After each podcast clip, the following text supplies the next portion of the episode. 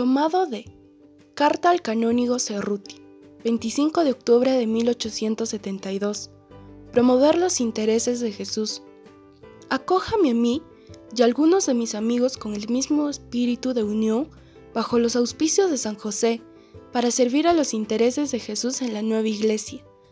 De lo poco que he escrito deprisa en las páginas que siguen, comprenderá cómo este deseo nuestro desde este momento pueda ser realizable, siendo una unión puramente de intenciones y en espíritu.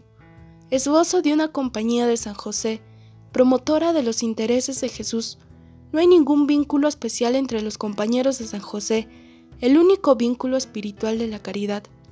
Cada uno toma la propia inspiración de su modelo San José, que fue el primero en la tierra en atender a los intereses de Jesús, él que lo custodió de infante y lo protegió de niño, e hizo las veces de padre en los primeros 30 años de su vida aquí en la tierra.